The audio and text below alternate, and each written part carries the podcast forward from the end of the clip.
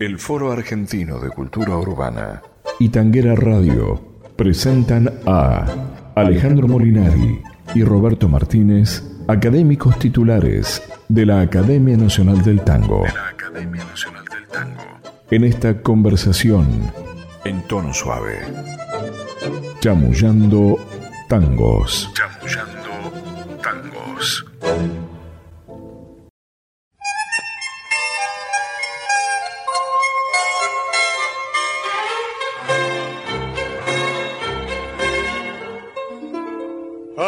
Tiempo que te noto que estás triste, mujercita, juguetona, pispireta. Has cambiado, ya no eres tan coqueta. Cual las flores primorosas de un altar. ¿Qué te pasa? Desengaños que has sufrido. Las espinas de una rosa han herido fue el amor que un ingrato te ha fingido. Un vacío imposible de llenar. Yo también vivo triste de un día en qué cosas de la vida me pasaron y un surco de recuerdos me dejaron y un dolor imposible de ocultar. Yo te amaba y me amabas tiernamente, mas las fuerzas del destino se opusieron y desde entonces nuestras almas tuvieron un vacío imposible de llenar.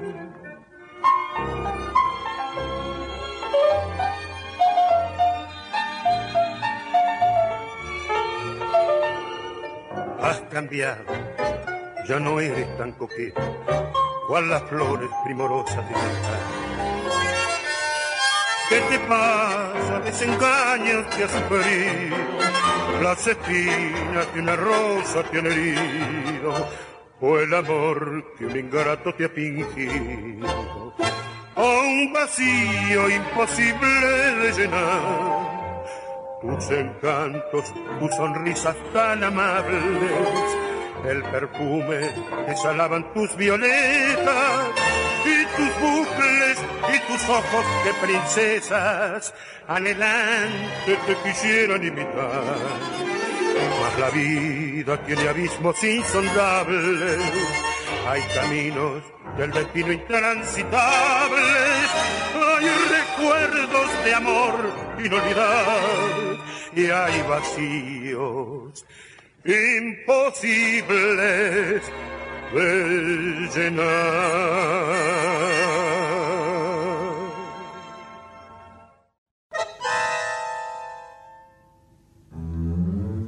Chamullando tangos. Bueno, amigos de Tanguera Radio, nuevamente eh, en estas charlas amables que compartimos con ustedes, eh, yo, Roberto Luis Martínez, junto con Alejandro Molinari, eh, comenzamos escuchando un tango cantado por Oscar Alonso, el tango íntima, de Alfonso La Cueva y Ricardo Briñolo.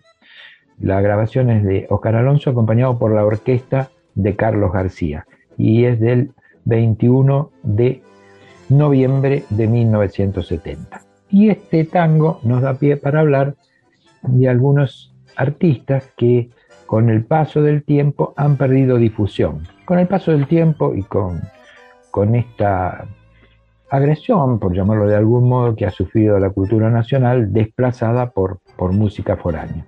Así que, si te parece, hablamos de Oscar Alonso. Bueno, hablar de Oscar Alonso es hablar, aunque como vos dijiste, es, hoy es un cantor prácticamente desconocido y muy poco difundido. Este es hablar de uno de los más grandes cantores de la historia del tango. Y esto ya no es solamente una opinión personal, es casi la opinión de, la mayoría de la gente que, digamos, que, se ha dedicado a, la historia del tango. Pensemos nada más que luego de los cantores nacionales, Gardel, Magaldi y Corsini, aparecen dos cantores antes, digamos, de, la eclosión del cantor de orquesta, la década del 40, que tienen una, una preponderancia muy grande. Uno es Charlo y el otro es Oscar Alonso. Pero Oscar Alonso tiene una característica, fue un cantor que siempre fue un cantor solista. No fue un cantor que salió de la orquesta y con su popularidad se dedicó, digamos, a, cantar por sí solo, sino que él desde el principio se, fue un cantor solista. Es, este, inclusive tiene una anécdota que el cantante en el, Café Nacional, acompañado por, por Anselmo Ayeta, eh, Gardel cantaba al lado, lo escuchó y lo saludó y le, y le comentó como que iba a tener una, gran, digamos, este, influencia, un gran, una, gran, un gran desarrollo en el tango, que cuidara su, garganta. Es decir, estamos hablando de un gran canto. Bueno, eh, para completar un poco la opinión de otros artistas, eh, eh, podemos decir que, según Troilo, después de Gardel, fue el cantor de tango más importante. Y la opinión de Troilo es una opinión de peso porque si algo caracterizó a Troilo fue el gusto con el que eligió sus cantores. De modo que, estamos hablando de un personaje extraordinariamente importante en la historia del tango. Muy amigo además, porque ya que hablaste de, los cantores nacionales y hablaste de él y de Charlo, muy amigo de otro que podríamos incluir en esa lista que fue Hugo del Carril. Sí, sí, sí. Inclusive eh, actuaron, juntos, en, radio. ¿no? Sí, eh, cantaban de tango y música criolla o folclore uno, uno y uno. Así que, pero esto de, de, Carlos, eh, perdón, de Oscar Alonso relacionado con la música criolla, también tiene que ver con, su nacimiento, con su origen. Porque, sí, exactamente. Porque Oscar Alonso se llamaba en realidad Pedro Carlos Brandán. Y el padre de él había sido uno de los receros mencionados por Ricardo Guiraldes en Don Segundo Sombra. Era uno de, los, de las personas que, que acompañaban a, Don Segundo Sombra, que fue un personaje real. De modo que hay en, él una esencia criolla natural. Claro, eh, Alonso había nacido el 12 de octubre de 1912 en Ameguino, y, pero digamos, como vos decís, eh, su, eh, sus padres, se, digamos, se radicaron en, Areco, donde el padre fue recero de, la, estancia de, de, y este y, es decir, que el canto criollo no le viene por vamos, como en el caso de Gardel, para Gardel el canto criollo le viene de, escucharlo en la ciudad. Claro, fue por elección. Claro, fue por elección. En cambio, él eh, fue por nacimiento, eh, si querés. Eh, era lo, natural escuchar el, canto criollo. Sí, claro. En, los fogones de, de, Areco, ¿no Sí, de las estancias.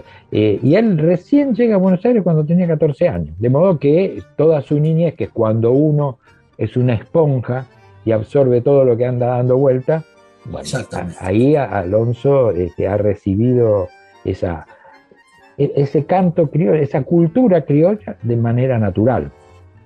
Eh, así que bueno, cuando llega a Buenos Aires, eh, entonces se, dedica a trabajar en radio. Sí, trabajan mucho. Bueno, esa es gente que trabajaba mucho en radio. Sí, sí. Eh, era, era, uno de los lugares donde podían desarrollar su vida artística, ¿no?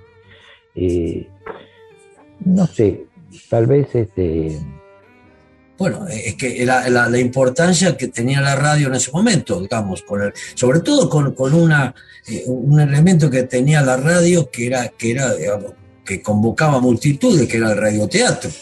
Entonces, en los radioteatros había también, digamos, la, presencia de cantores, que, que, era todo una, una, algo por ahí que no se entiende tanto, digamos, en esta época, pero la gente estaba pegada a la radio. Bueno, claro, no existía la televisión y el gran medio de difusión era la radio. Y además, el otro medio, el otro gran medio siempre ha sido el disco. Pero convengamos que no todo el mundo tenía la posibilidad de tener un, un tocadiscos, una, como se llamaba en esa época. De modo que la popularidad de los artistas estaba dada por la difusión que tenían a través de la radio.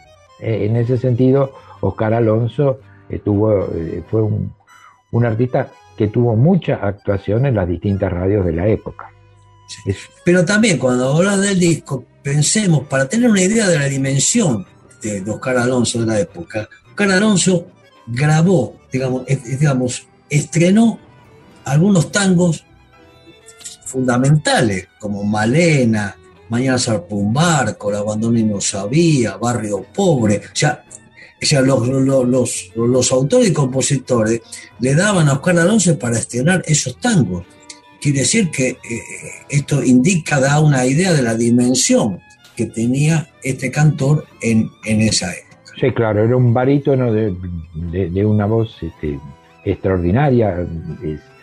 Hay que escucharlo, porque realmente hay que, hay que escucharlo, eh, eh, es de esos cantores para escucharlo y cuando uno los escucha se da cuenta, tal vez, de algo que, que es muy doloroso, de cuánto hemos perdido de nuestra cultura eh, y arrasada por eh, esa, eh, esa tragedia que fue la invasión de, culturas extranjeras, ¿no? porque comparar estos cantores con muchos de los que luego los desplazaron a través de la radio y de la televisión, genera, genera, genera, dolor, por lo menos a, mí me pasa eso. Exactamente, sí. quizá para terminar, como dijimos, era un, fue un cantor solista eh, cantó con guitarra, por ejemplo, acompañado por José Cané. Y, este, y las, las orquestas que lo acompañaron está la de Carlos García, que hemos escuchado el tema, pero también lo acompañó Argentino Galván, Héctor María Ortola, es, decir, nombres importantes que, digamos, para el tango, para el género. Es decir, esto da, con esto queremos dar por lo menos una idea para los que no lo conocen y que le proponemos que lo, que lo empiecen a escuchar de lo que significó Oscar Alonso. Bien. Entonces ahora eh, te propongo que le hagamos escuchar a, nuestros oyentes otro de los cantores, es un cantor extraordinariamente valioso que también eh, no tiene la difusión que el valor de su obra merece. Me estoy refiriendo concretamente a Jorge Casal.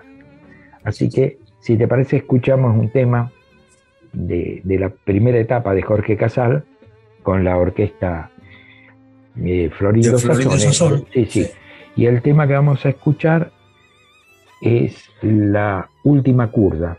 Una grabación.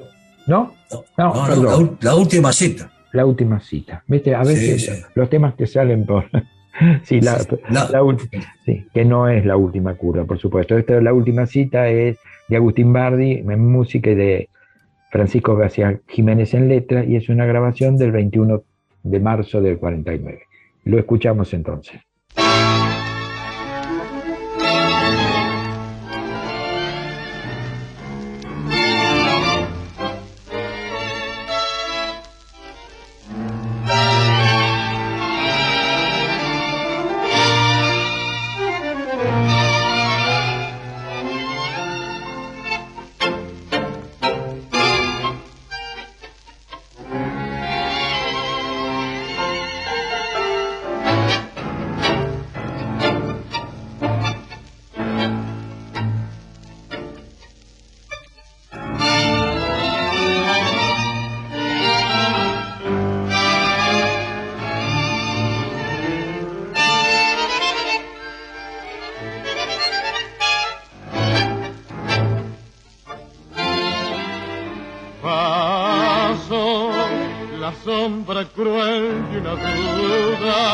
y en el romance de amor clavó el dolor su zarpa ruda. Y allí, donde tu boca querida puso el alma en rezar, fue a balbucear en la despedida. Jardín que encantadoras promesas Ας ερνώ μαχβρεφομό, όχι εμμάντιον, να μην τριστέτα. Σιφρές, όπου γραβάμοσαν τα χρόνια, ο κουράμενος των δύο, δεσπίκος τριστέ αδίο. Fatal la del injusto fin, no es de olvidar que en ella te perdí, que mi vida se extravió, que comenzó mi desventura. No he de olvidar la emoción con que estreché la mano que con pasión tanto besé, que nuestros labios al partir debió sentir perder la dicha de amar y perdonar, más el y la pasión y el corazón enmudecieron y ahogada en llanto la voz dimos los dos en un suspiro en adiós.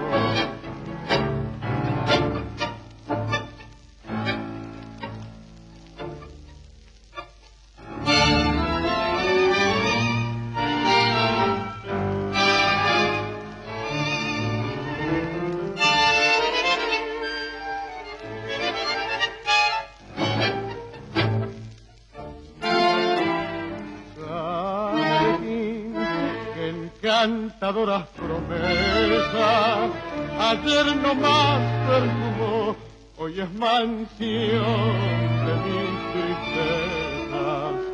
Si ves donde grabamos antaño, juramento de los dos, testigo fue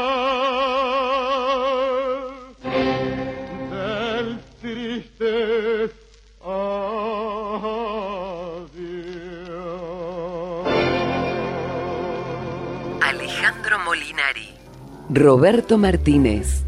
Chamullando tangos. Bueno, estamos hablando de Jorge Casal, cuyo nombre, digamos, real era Salvador Papalardo, que había nacido el 14 de enero de 1924 vecino de mi barrio, acá de, de, de Villa Urquiza. Este, tiene, me han hecho una, un, recordatorio en la plaza.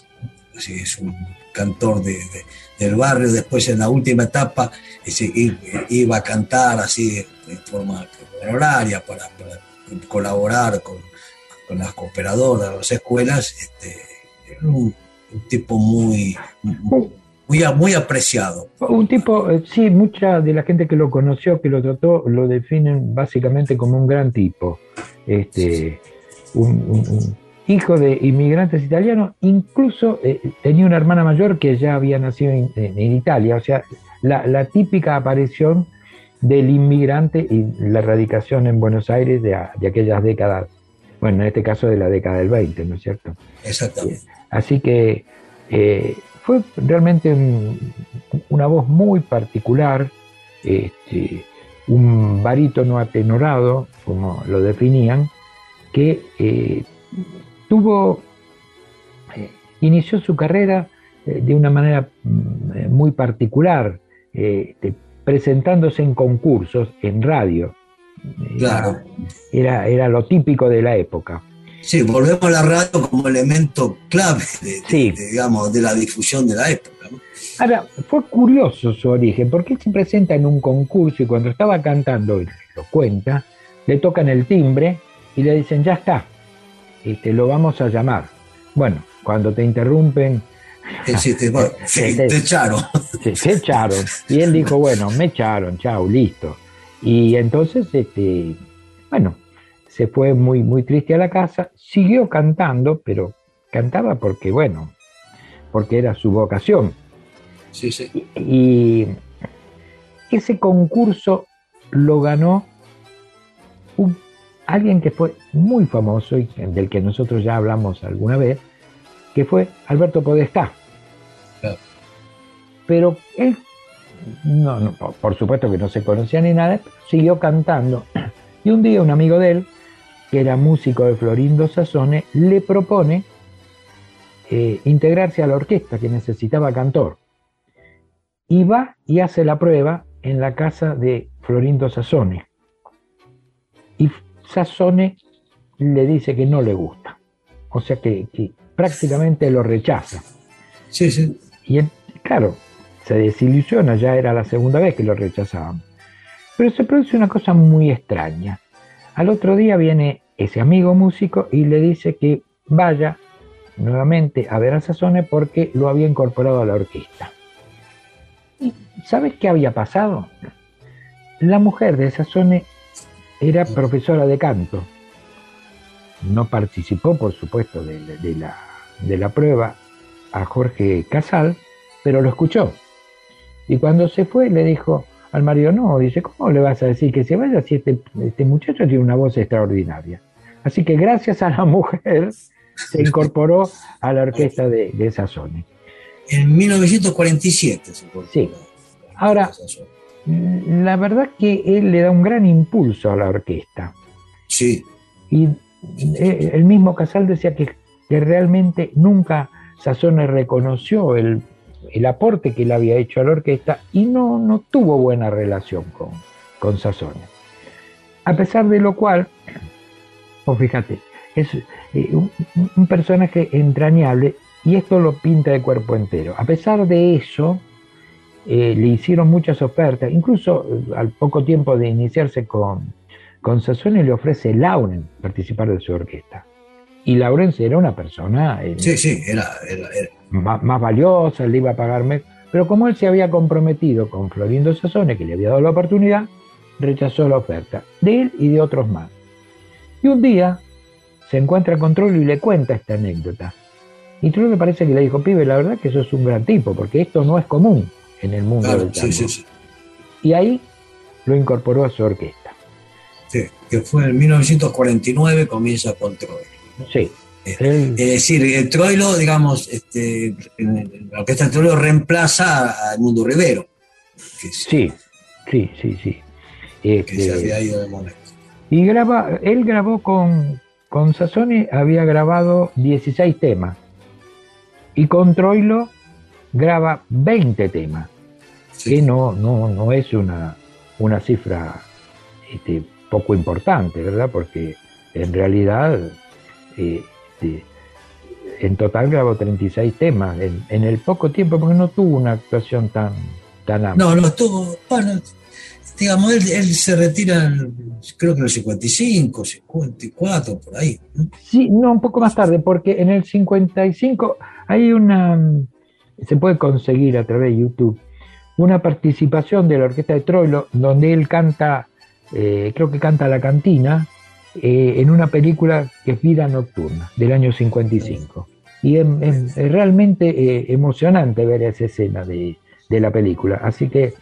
Pues sabés que eh, yo tengo una anécdota con Casal, digamos, la tiene mi hija, Natalia. Es decir, a mí hay, hay un tema que siempre me, me, gustó mucho, que era mi vieja viola, que lo tiene control. Sí. Y entonces lo escuchaba y a Natalia, que tenía seis, seis, años, siete años, también le gustaba. Y una vez vamos a verlo a Casal, al Club Sunderland, acá de, de, de Justicia, famoso por, por, de baile. por ser una, una escuela de, de, baile de tango, que él cantaba. Y entonces Natalia estábamos sentados en una mesa y Natalia, chiquita, seis, siete años, se, que, se levanta y se le acerca a Casal, que estaba en el centro, en la cancha de básquet, se le acerca a Casal, él, él digamos, y, y, lo llama, ¿no? Y entonces este, él, él, se agacha para, era un tipo alto. Sí, sí.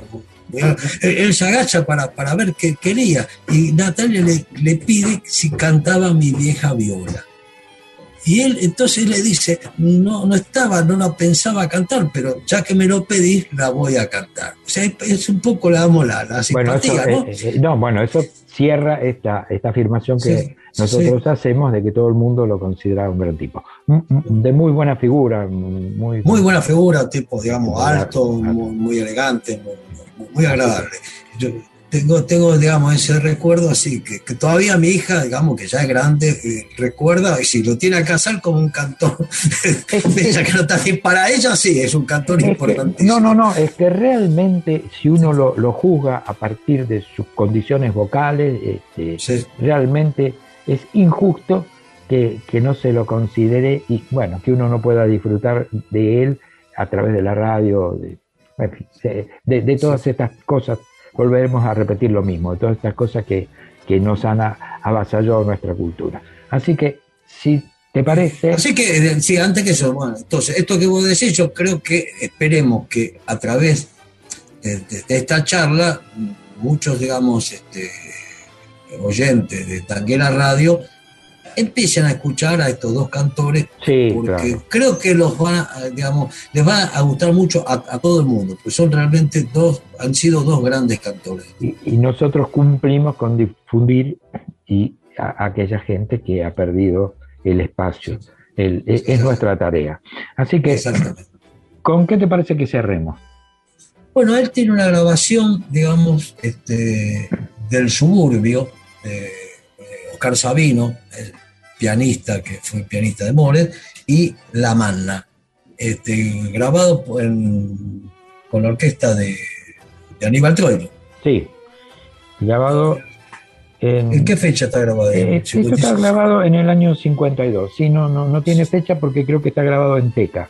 en Teca, sí, sí. sí. pero eso realmente es un, un, muy buen tango con el cual nos despedimos de nuestros oyentes de Tanguera Radio.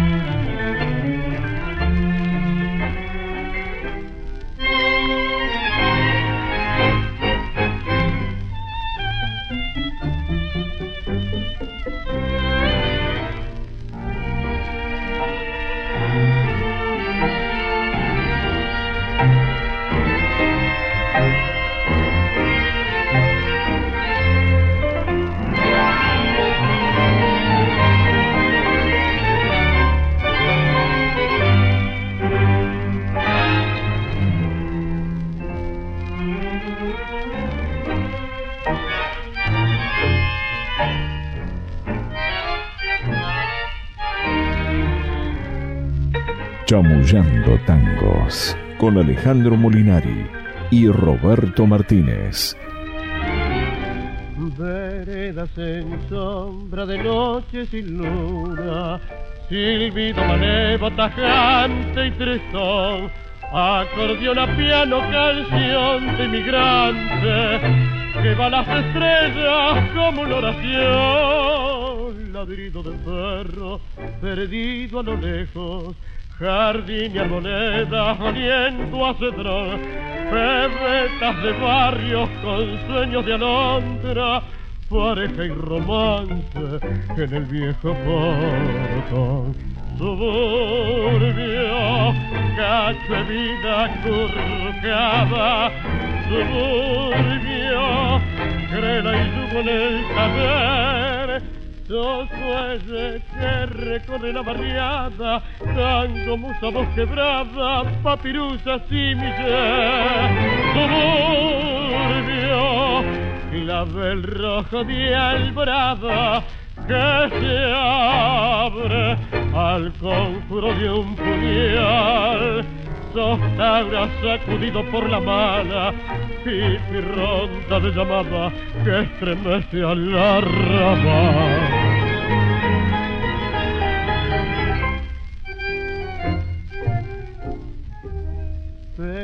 Pelota de trapo, potrero, purrete, dribleando la vida tras una ilusión, viejo organillero tirando la suerte y un cantar de sapo allá el zancón.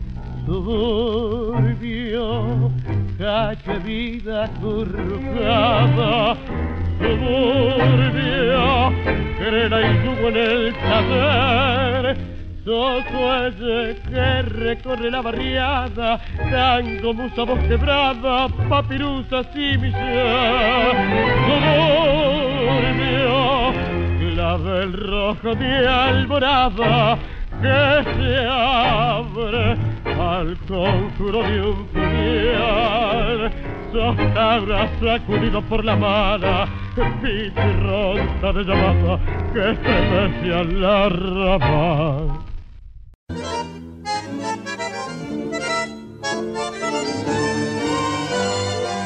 El Foro Argentino de Cultura Urbana y Tanguera Radio presentaron Chamullando Tangos. Edición Patricio McLaughlin.